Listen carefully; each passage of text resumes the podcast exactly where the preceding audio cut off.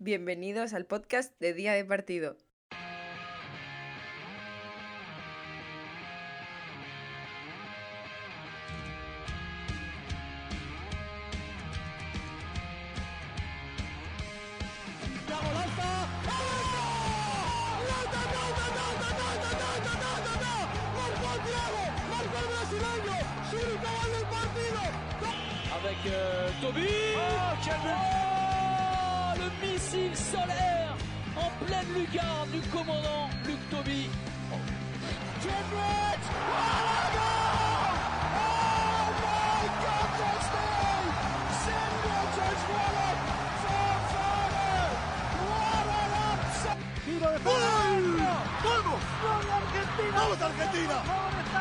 No hay arquero. ¡A defender esta bola! ¡Bien!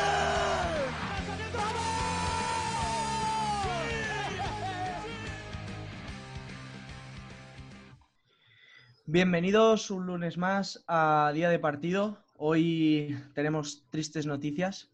Eh, Martí no va a poder grabar con nosotros porque se encuentra con mucho trabajo, ya que, bueno, eh, se ha instaurado un poco la normalidad en esta situación que estábamos viviendo. Y pues bueno, el trabajo avanza, él tiene que trabajar. Pero bueno, día de partido no para y bueno, nos acompañan como siempre Salva. ¿Qué tal? ¿Estás Salva? Muy buenas, pues tenía ganas ya de grabar y sobre todo este, este podcast porque viene calentito y, y cargado de mucha actualidad. Quien viene cargado pero de ganas es Nahuel. ¿Cómo estás, Nahuel? Pues hola, hola chicos, ¿qué tal? Buenas tardes. Vengo cargado pero de cansancio, porque llevo unos días que digo, uff, madre mía, trabajo más horas de, que, de las que descanso, pero bien, con muchas ganas de, volver a estar con vosotros, volver a veros las, las caritas, aunque la gente no, no nos esté viendo. Pero bueno, va a ser un podcast muy entretenido el de hoy, ¿no? Sí, bueno, antes de comenzar, recuerdo a todos nuestros oyentes que pueden seguirnos en redes sociales, en arroba día de partido, tanto en Twitter como en Instagram, para, bueno, como tú dices, Nahuel, vernos un poco las caras, vernos y seguirnos en el día a día. Y nada, yo os invito a todos a seguirnos. Arrancamos ya con las noticias, con lo último que ha acontecido en estas últimas semanas. Y empieza fuerte, como comentaba Salva, porque Logroño y el Barcelona han renunciado a formar parte de, de Asobal. Explícanos un poco mejor, Salva. A ver, la situación en Asobal lleva varios meses que está un poco tensa con el, con el presidente y ocho clubes de Asobal firmaron una carta pidiendo la dimisión del presidente de la Asociación de, eh, de Clubes de Balonmano y habían amenazas serias de que podían abandonar esos clubes la, la competición. Los primeros que han dado el paso han sido el, el Logroño y el Fútbol Club Barcelona, que han hecho oficial que se van.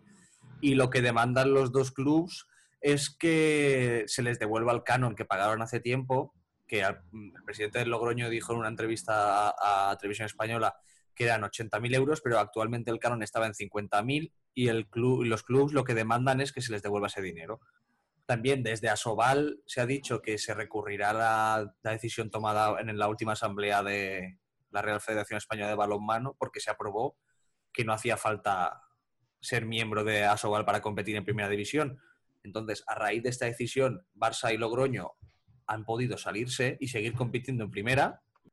Y, los, y, eh, y Cisne pues siguen a la espera de si se deben inscribir o no y de momento no han, no han realizado la solicitud para formar parte de, de, la, de Asobal. Entonces es una situación para el balonmano español un poco complicada, un poco no, bastante complicada porque hay confrontaciones a, a niveles muy altos. Entonces veremos cómo se desarrolla y yo personalmente creo que más clubs eh, se, se saldrán porque la situación es muy tensa y si han salido dos clubes bastante fuertes, pues yo creo que es un golpe, un golpe muy duro para, para Sobal.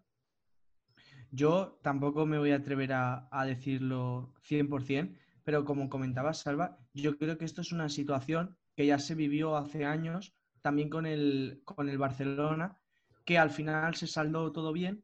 Y una de las cosas que, que exigen los dos clubes es también el hecho de, de la poca comunicación que existe entre la Liga Sobal y la Federación, Hmm. ya que el ambiente que hay un poco en, en, estas últimos, en estos últimos años no es el mejor, ya que cada federación, por así decirlo, eh, va un poco a su aire. No sé, ¿tú qué opinas, Nahuel?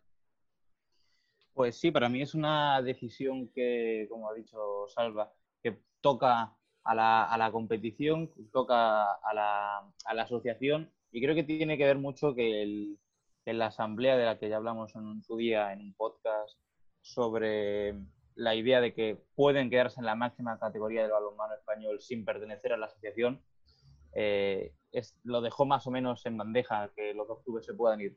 Lo que no estoy seguro es si pueden jugar Copa Sobal, yo creo que no, pero bueno, mm, mirándolo del lado positivo, entre muchas comillas, dejan una copa para los mortales, ¿no?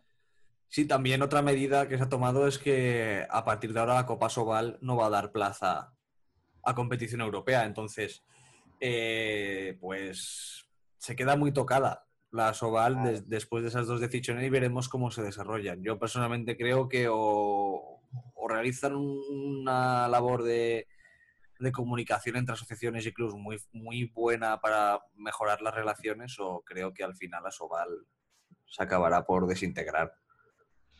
Y es que ya no es solo el hecho de decir está apoyando Logroño, que bueno, dentro de lo que cabe es, un club histórico en Asobal, pero es que estamos hablando del, o sea, del Barcelona. O sea, que no es un club pequeño, es un club que prácticamente tiene el monopolio en el, en el balonmano español y, es mucho decir que no te apoye un club con tanto peso. Quiero decir, es una cosa que yo si fuera el presidente de Asobal me, me tocaría un poco la fibra. Decir, madre mía, los, los máximos exponentes no están conmigo, pero bueno, también hay que saber cuál es la situación a cada uno que elija lo que considere y lo que crea. Luego ahí... Dime, dime, Nahuel. No, que iba a decir eso, que al fin y al cabo son los dos mejores equipos de, la competición. Barça sin duda alguna y además con Vidasoa y Logroño están peleando por el segundo, pero son esos, son los, son los mejores equipos de, de aquí de España. Falta que se vayan Logroño, Vidasoa y Liberban Cuenca, Granollers y ya a Sobal Sí, no, y el, el venidor también firmó esa carta demandando la, renuncia del presidente. Entonces, si se te van los clubes que juegan Europa, al final la asociación tiene pinta de que se va a deshacer. Luego pasamos de, estas dos ciudades españolas, nos vamos a, León. El club de León eh, ha comunicado en, en, una rueda de prensa, después de todo lo que ha sucedido estos últimos meses, ha comunicado que, ya estaban sus presupuestos, estuvieron, estuvieron mucho tiempo parados sin comunicar nada después de todo el lío con los jugadores y ha salido que ahora mismo el equipo tiene una, deuda muy grande, pero que el nuevo proyecto que se está formando con los nuevos jugadores y tal está bastante avanzado para que el equipo pueda volver a competir. Yo no sé vosotros qué opináis de, de la situación del equipo leonés que es bastante complicada tanto a nivel de jugadores como, como deportivo.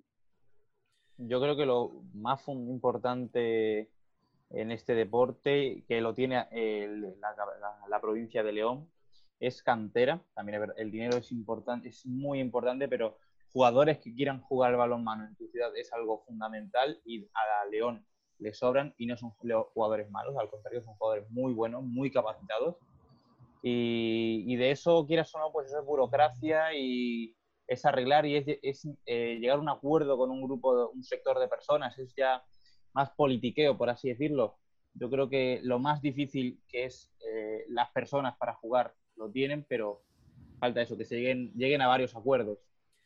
Sí, a ver, también falta un poco lo que es llevar bien las relaciones entre internas dentro del club, porque lo que no es muy normal es que siete u ocho jugadores firmen un comunicado en contra del presidente, porque eso te, deja, da muy mala imagen del club, que choca con la buena planificación deportiva, bajo mi punto de vista, que, han hecho para esta temporada. Han fichado bien, han rejuvenecido el equipo, pero han traído gente muy buena para jugar, como Nathan del Cuenca. y, yo creo que la parte deportiva puede hacer que se salve o que se olvide la, parte económica o la de las relaciones del club. Entonces, esperemos a ver cómo se inicia la temporada y a ver cómo evoluciona el proyecto. Yo creo que sobre todo, añadiendo un poco lo que comentabas tú, Salva, es que lo bueno que tiene el equipo de, de Ademar es que cuentan con un, con un muy buen entrenador. Yo creo que es un entrenador que está capacitado para, para llevar al equipo que le pongas y, y hacerlo crecer. Y bueno, le deseamos lo mejor al, al, conjunto. Y hablando un poco de entrenadores, nos hemos enterado ya de, de que ha salido la lista de IHF un premio a mejor entrenador del año, donde, pues, como recordamos, se va a hacer del año 2019, debido a que no se ha podido terminar este, esta temporada, y donde los candidatos que entran son los incluidos entre campeones de Champions o altas posiciones en la competición europea y los galardonados en el europeo de balonmano masculino y en el mundial de Japón femenino. No sé quiero abrir aquí un debate, tanto con los espectadores como con vosotros, compañeros, y es en este tipo de galardones, donde estamos comparando a selecciones de primer nivel con clubes también de muy gran nivel, con jugadores muy buenos, ¿qué pesa más? Que estamos hablando de comparar a un equipo que ha quedado subcampeón, por ejemplo, de la Champions, con un equipo que posiblemente puede que haya hecho plata en un europeo, que a priori es la competición más dura de balonmano en el panorama internacional. No sé vosotros qué opináis. Salva, tú eres entrenador, quiero que opines un poco. A ver. A ver, yo lo que pienso es que los títulos son importantes porque al final es el, el, pues, reconocimiento en mente un, un, trabajo que está bien hecho. Pero también hay que tener en cuenta pues, o cómo juegan los equipos o cómo, o cómo son las dinámicas en el momento en que un entrenador se hace cargo de un equipo hasta el momento en que pues, o se decide el premio o se gana un título. Entonces, eh, bajo mi punto de vista, se debe valorar eh, los títulos obtenidos y los premios, pero se tiene que hacer mayor hincapié en cómo juega el equipo, el sistema de juego que tiene, se adapta bien, aprovecha todos los recursos que puede tener.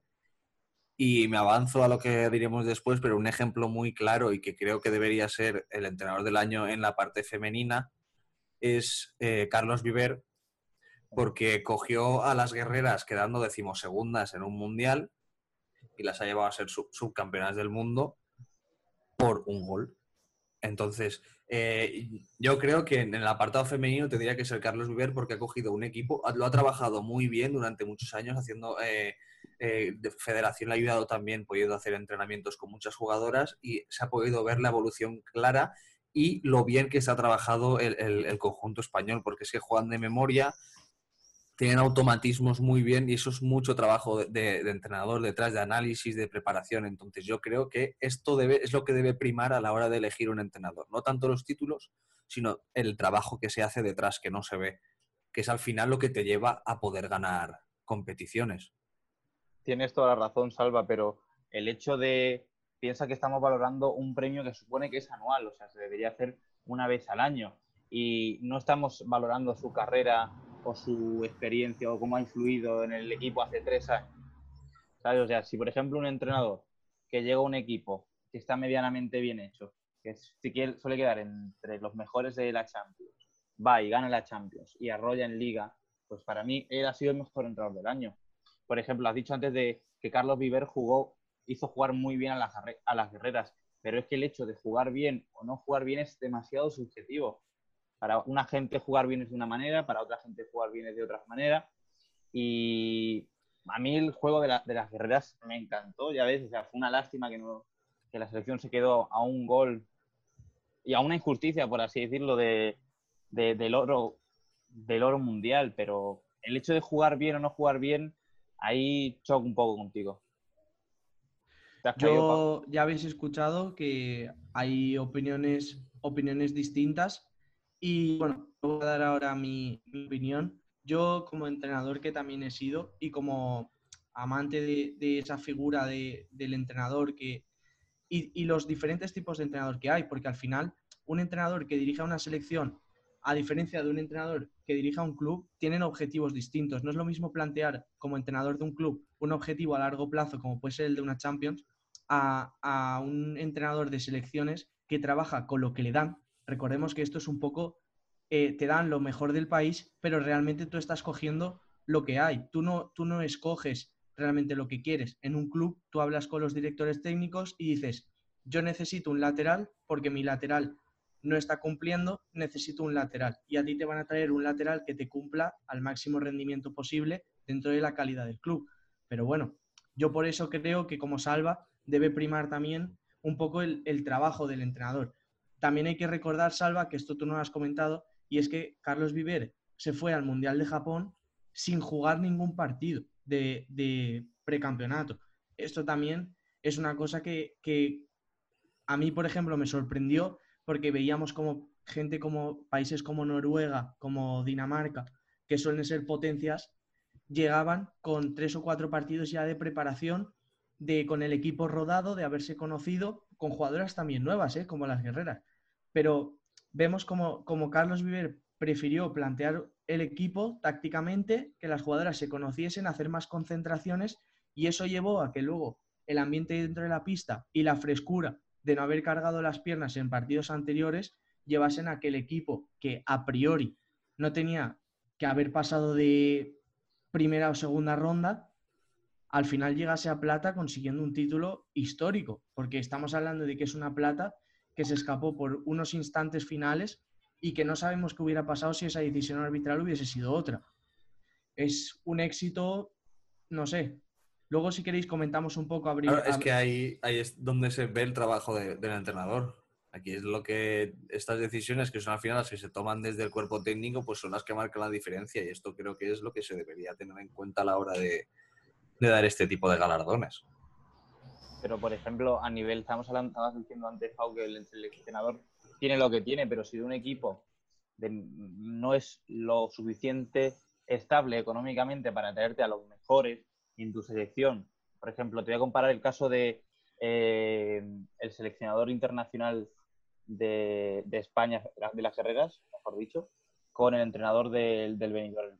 Tiene buen equipo el Benidorm la temporada pasada, pero ya está. Yo creo que la, selección de las guerreras tenía mejor equipo que el Benidorm. No sé si me explico.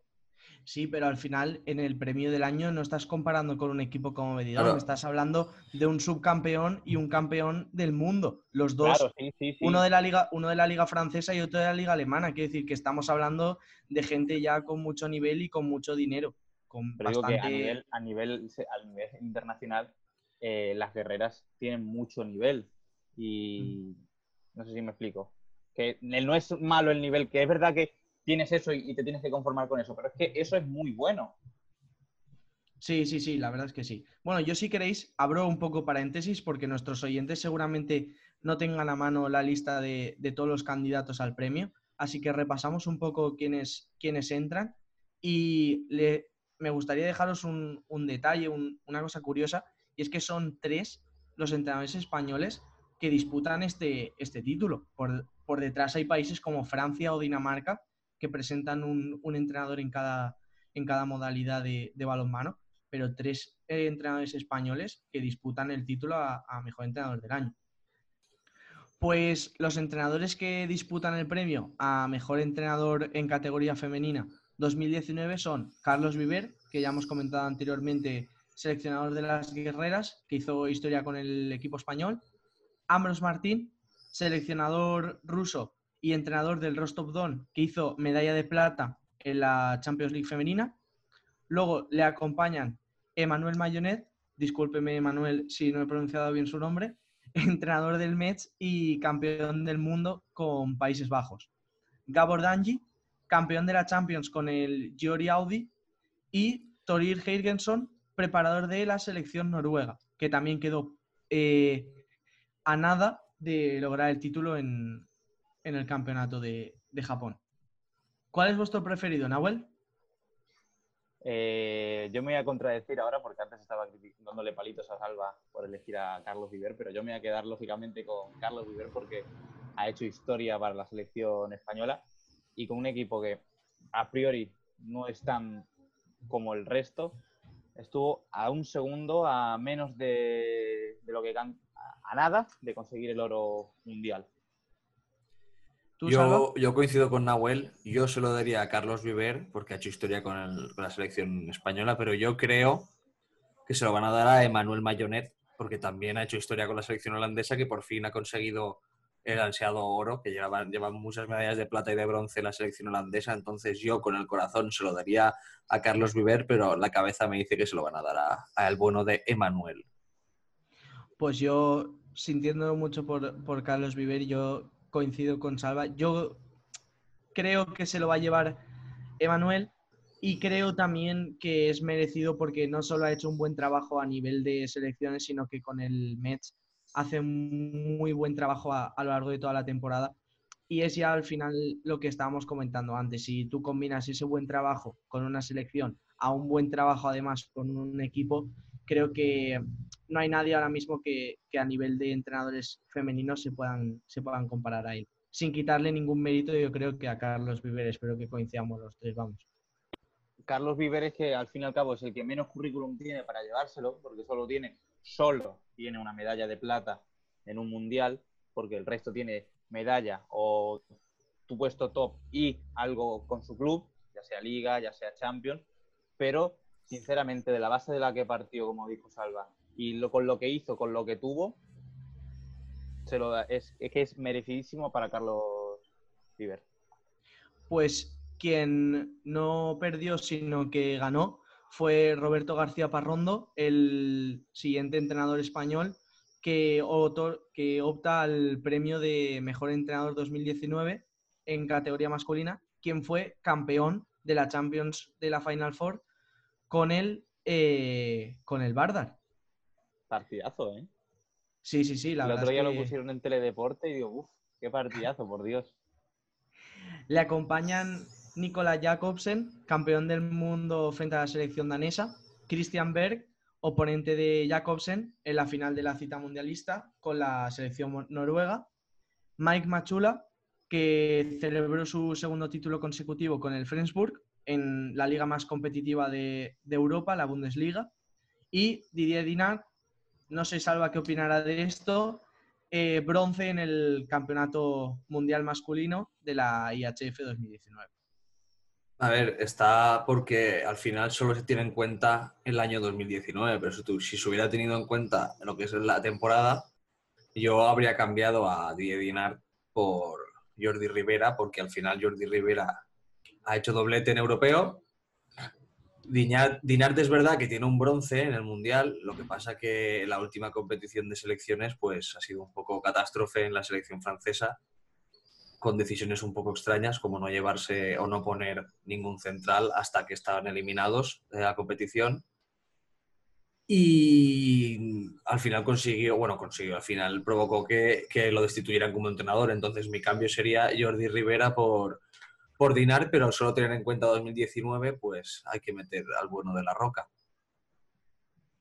Sí, que además yo no le resto ningún mérito al entrenador francés y un gran defensor, pero un un- una selección como Francia, llamada a ser oro, que salvó los muebles en último segundo contra Alemania, yo creo que sinceramente ya vemos ahora mismo Di- Dinard no pertenece al, al conjunto francés y por algo será. Ya es lo que comentas tú, Salva. Si fuese otro tipo de votación, pues seguramente otro gallo cantaría, otro gallo francés seguro. Recordar a los espectadores que seguramente cuando salga este podcast todavía podrán votar, porque la votación estará abierta hasta el día 18 de julio. Llamamos a todo el mundo amante del balonmano a votar, porque Sí. somos nosotros quienes al final hacemos, hacemos grande este deporte. Y ¿Cómo se puede bueno, votar, Pau? ¿Cómo se puede se votar? puede votar a través de la página web de la IHF. Eh, como comentaba Nahuel, podéis votar, podéis empezar a, a dar vuestros, vuestras respuestas, como vamos a dar nuestras respuestas nosotros en la nueva sección de Nahuel.